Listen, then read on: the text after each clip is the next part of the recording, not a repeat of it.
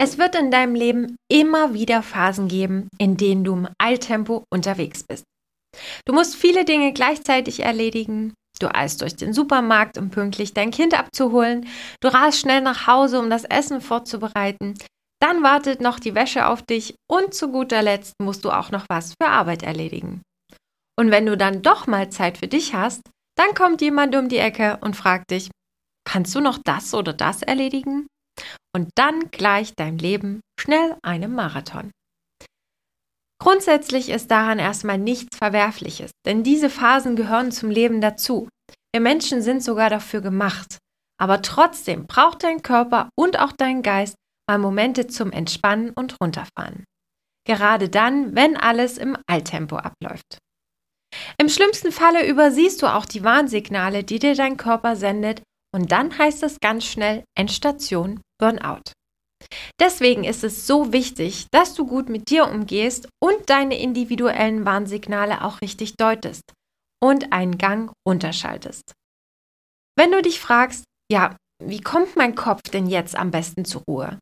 Dann kann ich nur sagen, nicht mehr nur im Alltempo durchs Leben gehen. Und zum anderen Entspannung und Entschleunigung als festen Bestandteil in deinen Alltag integrieren und auch ein festes Ritual für dich zu schaffen. In dieser Podcast-Folge teile ich Tipps mit dir, die dir dabei helfen, einfach mal einen Gang runterzuschalten und auch wirklich zu entschleunigen.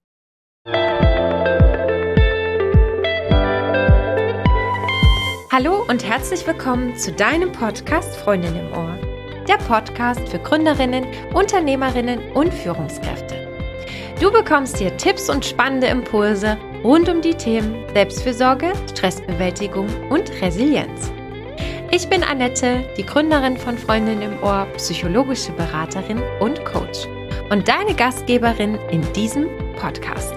Ich freue mich, dass du hier bist und meiner neuesten Podcast-Folge lauscht. Bevor ich die Tipps mit dir teile, gibt es aber noch einen Grund zu feiern. Denn mein Podcast ist ein Jahr alt geworden und ich habe soeben oder ich nehme soeben die 50. Folge auf. Deswegen möchte ich ganz kurz Danke sagen. Danke, dass du da bist, danke, dass du zuhörst und mich als deine Freundin im Ohr abonniert hast. Kommen wir zurück zum Entschleunigen. Den ersten wertvollen Tipp, den ich dir mitgeben kann, ist einfach Stress am Morgen zu vermeiden. Das gelingt dir am besten, wenn du deinen Wecker 30 Minuten früher stellst. Fällt dir das vielleicht am Anfang noch schwer, dann fang mit fünf Minuten an und steiger dich so Woche für Woche. Auf keinen Fall solltest du die Snooze-Taste drücken. Wenn du das machst, dann gewöhn dir das bitte sofort wieder ab. Denn diese Snooze-Taste hilft dir nicht dabei, stressfrei in den Morgen zu starten. Du sollst dir ja Zeit für die Dinge nehmen, die dich entspannen. Und da gehört die Snooze-Taste definitiv nicht dazu. Ich habe zum Beispiel früher immer gesnoost. Inzwischen muss ich sagen, gelingt mir das wirklich gut, immer auch eine halbe Stunde früher aufzustehen. So habe ich einfach auch mehr Ruhe am Morgen und weniger Stress. Ich trinke mein Glas Zitronenwasser, mache mir dann meinen Kaffee und nehme mir Zeit für mein 5-Minuten-Ritual. Das 5-Minuten-Ritual ist quasi meine Routine, die auch mein Leben positiv verändert hat die mein Selbstgefühl auch gestärkt hat. Also ich habe gelernt, mich selber mehr wertzuschätzen. Und am Ende bin ich durch die Routine auch ausgeglichener und zufriedener. Wenn du mehr über diese Routine erfahren willst, dann klicke gern auf den Link in meinen Shownotes und vereinbare einen unverbindlichen und kostenlosen Kennenlern-Call mit mir und dann verrate ich dir alles über meine Morgenroutine. Nach dem Ritual notiere ich dann auch nochmal all meine Gedanken und wenn es gelingt und ich genügend Zeit habe, nehme ich mir dann auch noch Zeit für Sport am Morgen. Zumindest ist mein Ziel, dass ich immer so drei bis viermal die Woche Sport mache. Was auch ganz, ganz wichtig ist und ein super wichtiger Tipp für dich, dir immer ein bisschen mehr Zeit einzuplanen.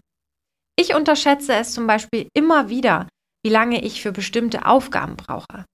Meistens ist es allerdings so, dass ich dann Gas geben muss, weil ich zu wenig Zeit eingeplant habe. Und das stresst mich extrem. Deswegen mein Tipp für dich, plane prinzipiell immer eine Viertelstunde mehr für eine Aufgabe ein. Lass deine Zeiteinteilung nicht gegen dich, sondern für dich arbeiten. So gelingt es dir auch zu entschleunigen. Denn meistens ist es doch so, dass dir deine unrealistisch lange To-Do-Liste unheimlich viel Stress macht. Oder? Als weiteren wichtigen Punkt kann ich dir nur sagen, tu einfach mal nichts. Gar nichts. Vielleicht gehörst du auch zu den Menschen, die glauben, nur unter Stress richtig arbeiten zu können. Dann geht es dir definitiv wie vielen. Du möchtest dauerhaft beschäftigt sein oder auch beschäftigt werden. Für die meisten von uns ist es einfach undenkbar, einfach mal nichts zu tun. Dabei ist das genau das, was du tun solltest, um runterzufahren und aus dem Hamsterrad auszusteigen. Also nimm dir jeden Tag ein bisschen Zeit für dich, in der du nichts abarbeitest oder irgendwas erledigst. Mindestens 15 Minuten.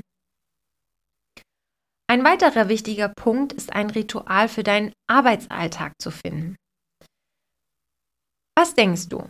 Wie lange verbringst du durchschnittlich auf Arbeit? Acht Jahre. Acht.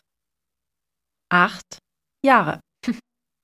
Ich betone das jetzt nochmal, weil im Endeffekt klingt das vielleicht erstmal nicht viel, ist aber eine richtig lange Zeit. Und deswegen ist es umso wichtiger, auch auf Arbeit ein kleines Ritual für dich zu finden. Egal, ob es die Tasse Kaffee ist oder zwischendurch mal kurzes Durchatmen oder deinen Schreibtisch aufräumen, bevor es für dich in den Feierabend geht. Du sollst letztendlich etwas finden, was sich für dich gut anfühlt. Mir hilft es zum Beispiel, meinen Kaffee in Ruhe zu trinken, mich auch von meinem Arbeitsplatz mal wegzubewegen, das Fenster kurz zu öffnen, die Augen zu schließen und auch mal kurz durchzuatmen. Was auch ganz wichtig ist, was ich selber eine Zeit lang gedacht habe, dass das alle Frauen können, vergiss Multitasking.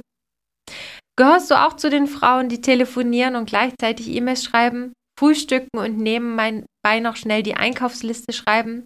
Ist das für dich ein ganz normaler Alltag? Dann muss ich ganz kurz und eindringlich erwähnen, Multitasking spart keine Zeit, sondern kostet Zeit. Das kann ich aus eigener Erfahrung definitiv so sagen. Denn ich kann hier die Hand heben. Ich dachte immer, ich kann alles gleichzeitig machen. Fehlanzeige. Dein Gehirn arbeitet produktiver, wenn du dich nur auf eine Aufgabe konzentrierst, diese dann abschließt und danach die nächste beginnst. Auch wenn dir mein, meint jetzt jeder einreden zu wollen, dass Multitasking die Lösung deiner Zeitprobleme ist. Vergiss es. Vergiss es sofort. Willst du wirklich Zeit sparen, dann versuche es mal mit Monotasking. Das gilt übrigens auch für Social Media, E-Mails und Co. Also plane feste Zeiten für das Checken deiner E-Mails oder Beantworten von WhatsApp-Nachrichten ein. Gönn deinem Gehirn den Luxus, sich immer auf eine Sache konzentrieren zu dürfen. Das bringt sofort Ruhe in deinen Kopf. Ein weiter wichtiger Tipp ist, dass du Alltagssituationen für dich nutzen solltest, in denen du in Stress gerätst. Vielleicht kommt dir ja folgende Situation bekannt vor. Du stehst im Supermarkt und genau an der Warteschlange, die du dir rausgesucht hast, dauert es ewig und es geht einfach nicht voran. Du hast gar keine Zeit und müsstest eigentlich schon längst wieder zu Hause sein. Du fühlst dich gestresst und regst dich innerlich so richtig auf. Das ist eine typische Situation, in der du in Stress gerätst und absolut nichts dagegen tun kannst. Deswegen solltest du dich gar nicht erst von der Situation stressen lassen, sondern den Moment für dich nutzen und in dich hineinspüren und dich auch fragen, was fühle ich? Bemerkst du vielleicht an der einen oder anderen Stelle ein kleines Warnsignal, wie ein Stechen, Zwicken oder vielleicht auch Schmerzen? Versuch in dem Moment bei dir zu sein. Und wenn du diese Alarmsignale erkennst, dann frage dich, was du tun kannst, um einen Gang runterzuschalten. Ein ganz anderer wichtiger Punkt noch für dich, dass du auf gar keinen Fall deinen Tag einfach so zu Ende gehen lassen sollst. Vielleicht liegst du manchmal im Bett und kannst nicht so richtig abschalten oder hast das Gefühl, deine Gedanken kommen einfach nicht zur Ruhe. Dann solltest du dir ein sogenanntes Übergangsritual suchen, das dir den Übergang von Arbeit zu Freizeit signalisiert. Du kannst zum Beispiel direkt nach der Arbeit duschen oder an die frische Luft gehen. Das kann dir dabei helfen, den Kopf frei zu kriegen. Oder du fängst an, dir deine To-Do-Liste für morgen zu schreiben. Damit planst du den nächsten Tag gedanklich voraus und signalisierst deinem Kopf, für heute ist alles getan. Es gibt nichts mehr zu tun. Es gibt also keinen Grund, die Gedanken kreisen zu lassen, denn hier auf diesem Blatt Papier steht alles Wichtige für morgen drauf. Egal welches Ritual sich gut für dich anfühlt, zum Schluss habe ich noch einen kleinen Tipp für dich. Nimm dir Zeit, in die Natur zu gehen. Geh raus, laufe deinem Stress davon. Spüre den Boden unter deinen Füßen und atme tief ein. Diese Form der Entschleunigung sollte immer einen Platz in deinem Alltag haben. Vielleicht denkst du jetzt, das ist ja schön und gut, aber sobald ich probiere zu entspannen, nimmt mein Gedankenkarussell wieder volle Fahrt auf. Wenn das bei dir der Fall ist, nimm das nächste Mal Stift und Papier zur Hand und schreibe alle Gedanken auf, die in deinem Kopf kreisen. Identifiziere so, welche sich immer wieder wiederholen.